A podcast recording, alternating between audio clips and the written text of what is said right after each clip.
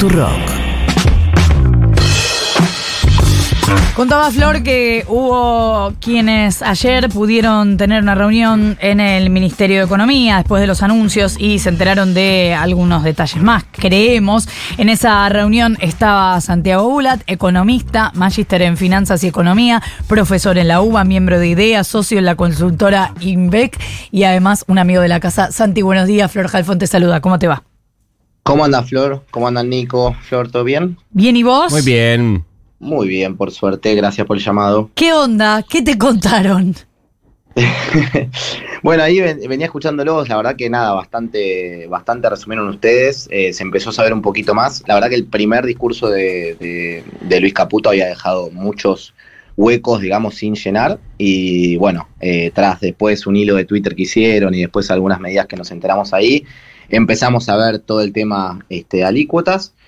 Eh, que quizás era lo, que faltaba, ¿no? Es un plan que ahí lo contaban también, que el, ancla principal que tiene es lo, fiscal, como todo, digamos, están, hicieron una, devaluación muy fuerte, eh, van, a, van a tratar de que la economía eh, de alguna manera no inflacione tanto, básicamente con ese ancla fiscal, buscándolo, pero que obviamente primero va a ser recontra, va a ser muy recesivo este, con salarios más golpeados, con jubilaciones más golpeadas y tratando de desindexar la economía, ¿no? Que lo que quieren hacer con el tema del gasto es que los, las jubilaciones, aguache y demás, todo lo que es fórmula de movilidad, deje de estar ajustado hacia el pasado y que dar aumentos discrecionales, algo que va a ser obviamente muy polémico, dada sobre todo esta situación que ya partimos de este, si se quiere, ingresos de, de, por aguache, de potencial trabajo y de este, jubilaciones que están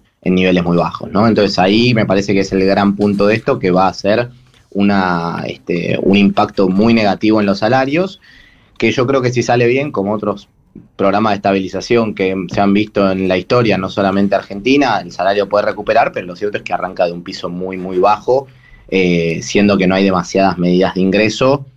Pensando sobre todo en eh, quizás clase media que no recibía nada, va a ser el, primal, el principal impactado, me parece. ¿no? ¿Se mencionó en la reunión con Caputo la palabra salarios, que él no la dijo en el anuncio?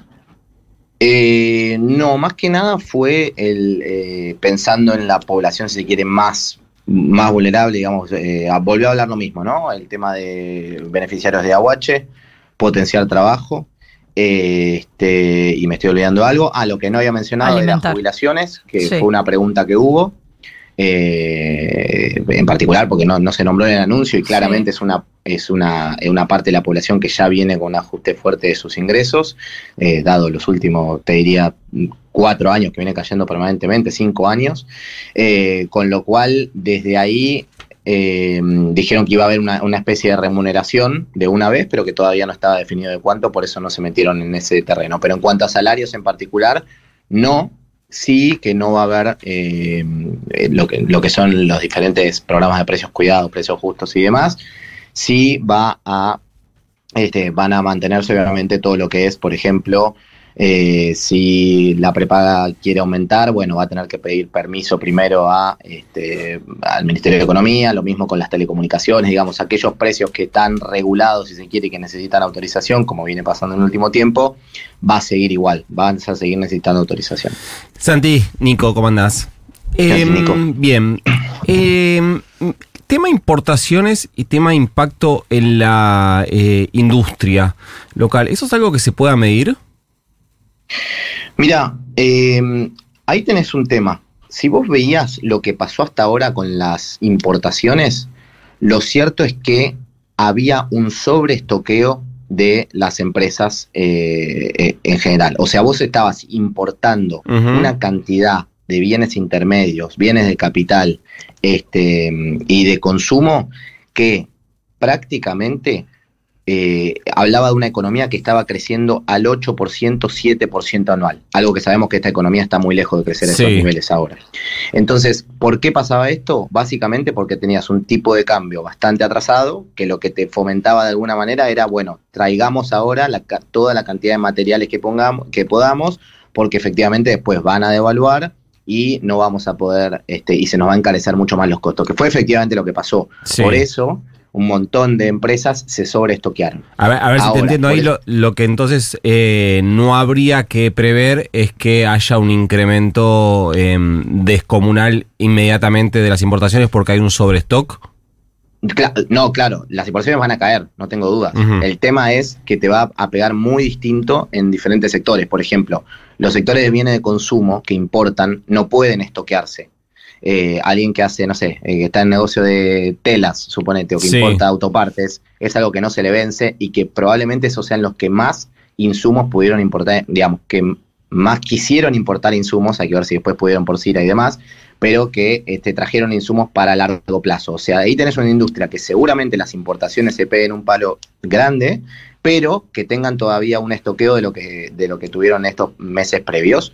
Los que sí van a estar más complicados, los de bienes de consumo que no son perecederos, que vos tenés que importar mes a mes y ahora el dólar se te fue muchísimo más caro. Entonces ahí hay una diferencia entre dos segmentos diferentes, pese a que sea industria, ¿no? Y recién cuando daba los números, Flor, respecto a dónde está puesta el recortecito, el 0,7 del PBI ahí para llegar al 5%, hay una cuenta que se suele hacer y es que ese es un recorte, un cálculo hecho de sobre el 5% del PBI actual. Y lo que suele ocurrir cuando hay eh, una, una serie de, medidas de, de ajuste que implican necesariamente un freno a la actividad, es que cae el PBI. Em, entonces se recauda menos. ¿Ese, em, ¿Ese cálculo se hizo?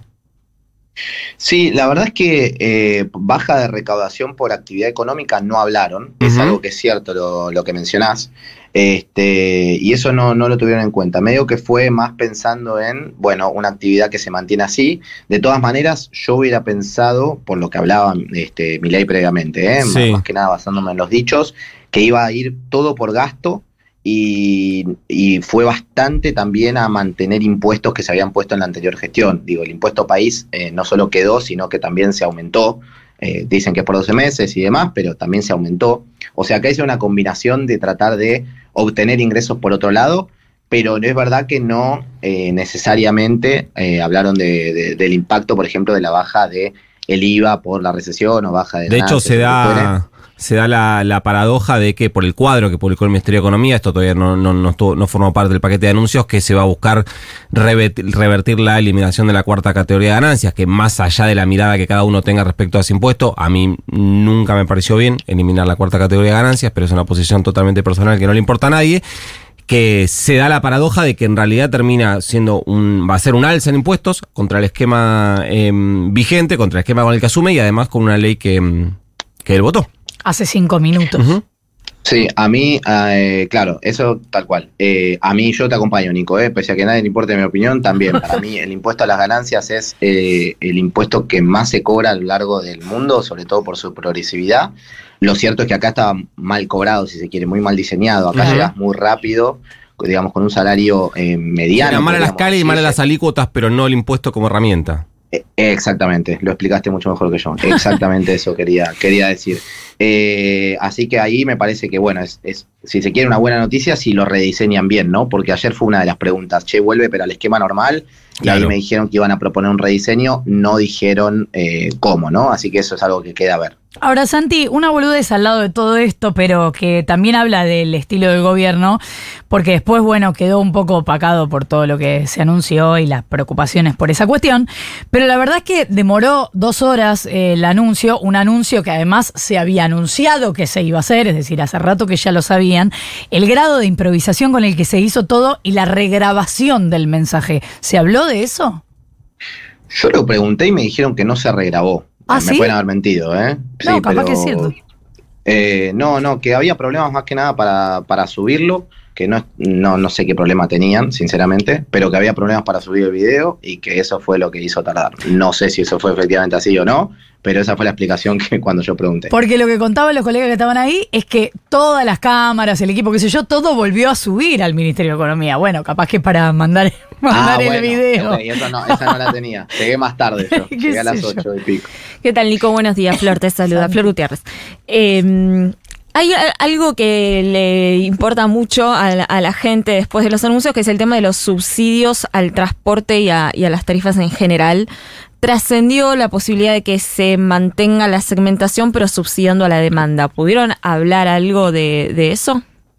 Eh, sí, supuestamente quieren ir hacia, hacia un esquema así. No dieron demasiadas precisiones, sinceramente, pero la idea es cambiar la forma de cómo se otorga el subsidio, que no sea, digamos, algo lineal para todos, que haya tarifa plena para los usuarios N1, digamos, los que más, eh, los que más capacidad de pago tienen, y después que haya un capeo, digamos, un tope al subsidio que se le da a los ingresos más bajos. Suponete, vamos a poner un ejemplo burdo, no, no son estos números del Ministerio de Economía. Eh, te subsidio hasta 10 mil pesos de lo que consumas de la tarifa eh, para incentivar de alguna manera a que haya un cuidado de la energía. ¿no? Entonces lo que dicen es, te voy a subsidiar hasta acá, obviamente estoy hablando, reitero, de los segmentos más, este, más, más bajos de ingresos, que de alguna manera te dicen, bueno, te subsidio hasta acá y a partir de lo que consumas hasta acá ya va a ir con tarifa plena este, sobre todo para que se cuide la energía. Esa es la lógica de lo que quieren hacer ahora, pero reitero, no dieron demasiado detalle de cuánto sería ese monto, ni si lo hacen por millón de, digamos, de BTU o cómo, lo van a, cómo lo tienen planteado, ¿no?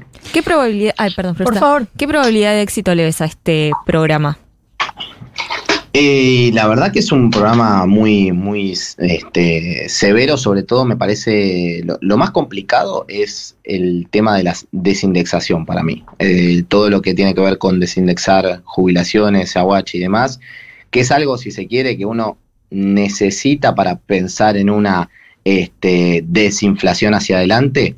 Eh, claramente es algo necesario en una economía, digamos, empezar a pensar con la inflación para adelante y no con la inflación para atrás, pero es verdad que partís de jubilaciones, eh, niveles de salario y demás que están destrozados. Entonces, si primero no hay una medida que los eh, que los, digamos, los lleve a un nivel de mayor normalidad de una economía que viene golpeada hace bastante tiempo, eh, yo veo que partís de un nivel muy, muy bajo, entonces no sería el mejor momento para desindexar. Eso creo yo, pero esa es la, mi mayor duda. Y después me parece que no se termina de normalizar todo lo que es el canal de importaciones, que ahí lo hablaba Nico. Todavía va a seguir, vas a poder entrar, pero no te van a dar los dólares directamente, sino que vas a tener que esperar 180 días, va a seguir toda esta historia. Y eso no normaliza de alguna manera la actividad económica. Ponele que alguien quiera importar un tipo de cambio más alto porque dice mi negocio tiene que igual traccionar, tendré pérdidas ahora, lo que fuere, bueno, igual tampoco tiene un mercado todavía de cambios demasiado esclarecido. Entonces creo que son algunos este, temas que van a tener que ir revisando sobre la marcha. No sé cuánto tienen definido de todo, si todo quedará así tal cual lo plantearon ahora o se irán modificando, pero es un programa realmente este, este, muy agresivo, digamos. Un, programa que baje el déficit fiscal de 5 a 0 se vio pocas veces en la historia de la economía argentina, si no fue con una eh, inflación mucho más alta, ¿no? Claro, es un programa bárbaro si no hubiera gente adentro del país. Santi Bulat, socio en la consultora INVEC, muchas gracias por habernos atendido. Un abrazo. Te abrazo. Chau, chau. 8 de la mañana, 5.